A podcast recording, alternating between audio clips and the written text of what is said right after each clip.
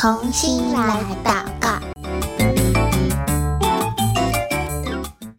欢迎来到童心来祷告，我是贝壳姐姐。今天我们要继续来为叙利亚祷告了。那手边有宣教日影的小朋友，可以帮我翻开二零二三年十一月九号的内容。那在我们开始为叙利亚祷告之前呢，贝壳姐姐想要请问你，你有没有逃跑的经验呢？在台湾，我们好像比较少会有机会需要逃跑，对不对？比较多的时候，可能是你在玩游戏的时候，你会需要逃跑，才不会被别人抓到。但是呢，今天我们所要祷告的这群人，他们的一生里面有好多次、好多次，他们都必须要逃跑。为什么要逃跑呢？因为在他的国家可能发生战争，所以他没有办法再继续住了，他就要赶快跑到别的国家。那但是，诶，逃跑一次还好啊，我们换到另外一个国家找地方住就好。但是却有一群人，他们每一次的逃跑，好不容易找到一个地方可以休息，却又马上需要。把东西带着，再次逃跑，这样子一次又一次又一次的搬家，其实这种心情是很难受的。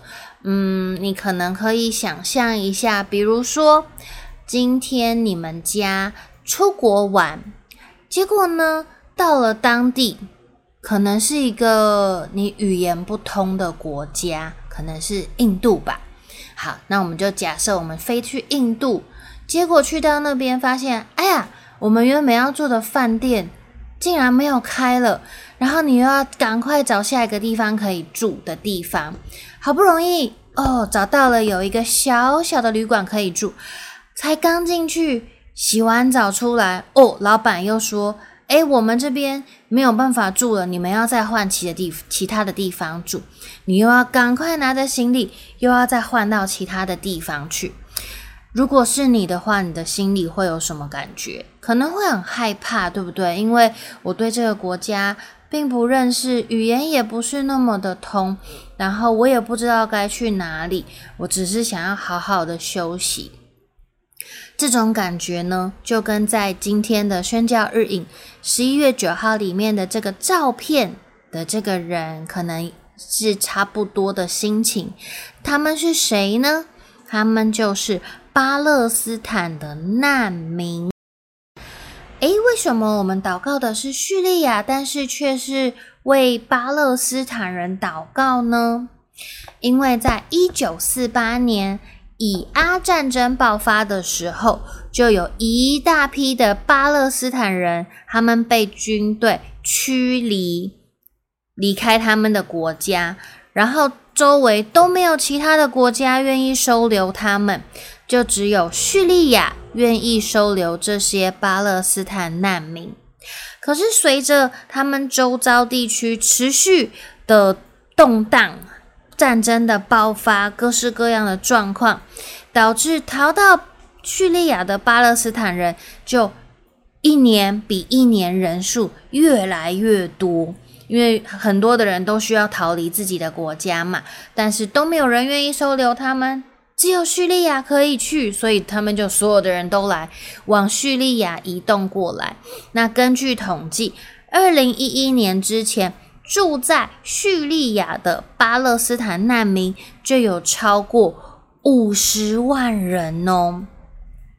那在二零一一年叙利亚内战的时候，巴勒斯坦人他们所住的难民营也被炮火攻击了，这就是刚刚贝克姐姐说的，他们好不容易逃到叙利亚这边来，想要落脚，想要休息一下，可以住在这里，结果马上炮火又打过来了，所以他们好不容易才能够休息的，一转眼马上又要开始逃跑了。有的人，他们穿越了十四个国家，路途当中有遇到被拘留的啦，或者是被国家驱逐等等的状况。好不容易，他们终于抵达瑞典。但是也有人不想要离开，他们想留在这里。可是你留你留在这里，就被逼着你要选边站。如果你不拿起武器来站岗打仗的话，你就会变成叛军。也有一些人，他们搭上难民船，就是带着难民去到其他地方，可是呢，却在船上遇到船难。当然，有一些人是幸运的。他们会被其他的呃船只救援起来，去到其他国家。那也有一些的人，他们在走私犯的协助底下，也逃到了瑞典。像在二零二二年，其实就是去年而已耶。二零二二年的九月，有一艘载着难民的船，就在叙利亚的海上翻覆了。船上有二十五名的巴勒斯坦籍乘客，可是这二十五个人里面有几个人被救起来呢？其实只有三个人，有一半以上的人都失踪了，找不到，不知道他们是被海浪卷走了，还是有其他人把他们救起来了，还是发生什么事了？所以这些的难民，他们逃到叙利亚。并不是为了想要永远定居在叙利亚，而是他们希望能够从这边搭上下一艘的难民船，去到其他愿意接纳他们的国家。就算他们是非法入境，他们也会觉得很开心，因为他们至少找到一个比较安全的地方能够住下来。所以今天呢，我们就要来为这群。在叙利亚的巴勒斯坦人来祷告，他们是一群没有国籍、被很多国家拒绝在外的难民。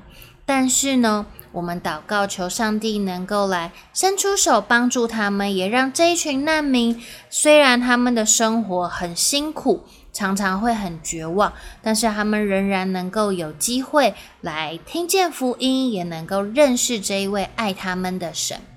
好，那我们就要一起来祷告了。那贝壳姐姐邀请你，可以闭上眼睛。等一下，我祷告一句，邀请你也跟着我一起来祷告一句。亲爱的天父，我们需要你的奇妙作为，在这群巴勒斯坦难民中。他们没有国籍，被其他国家拒绝在门外的难民，求你向他们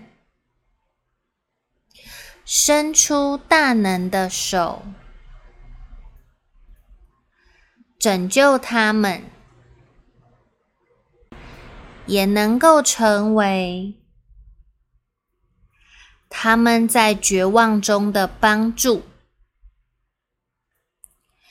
使他们有机会能够认识你。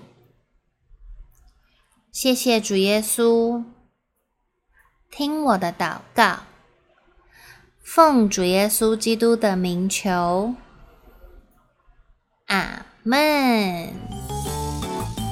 今天是我们的第二集，为叙利亚来祷告。那下一集呢，我们又要去到不一样的国家喽。这一次的七个国家，每一个国家我们都会有两次的同心来祷告内容，来为不同的需要一起来祷告。那今天的同心来祷告到这边先告一个段落喽，我们下集再见，拜拜。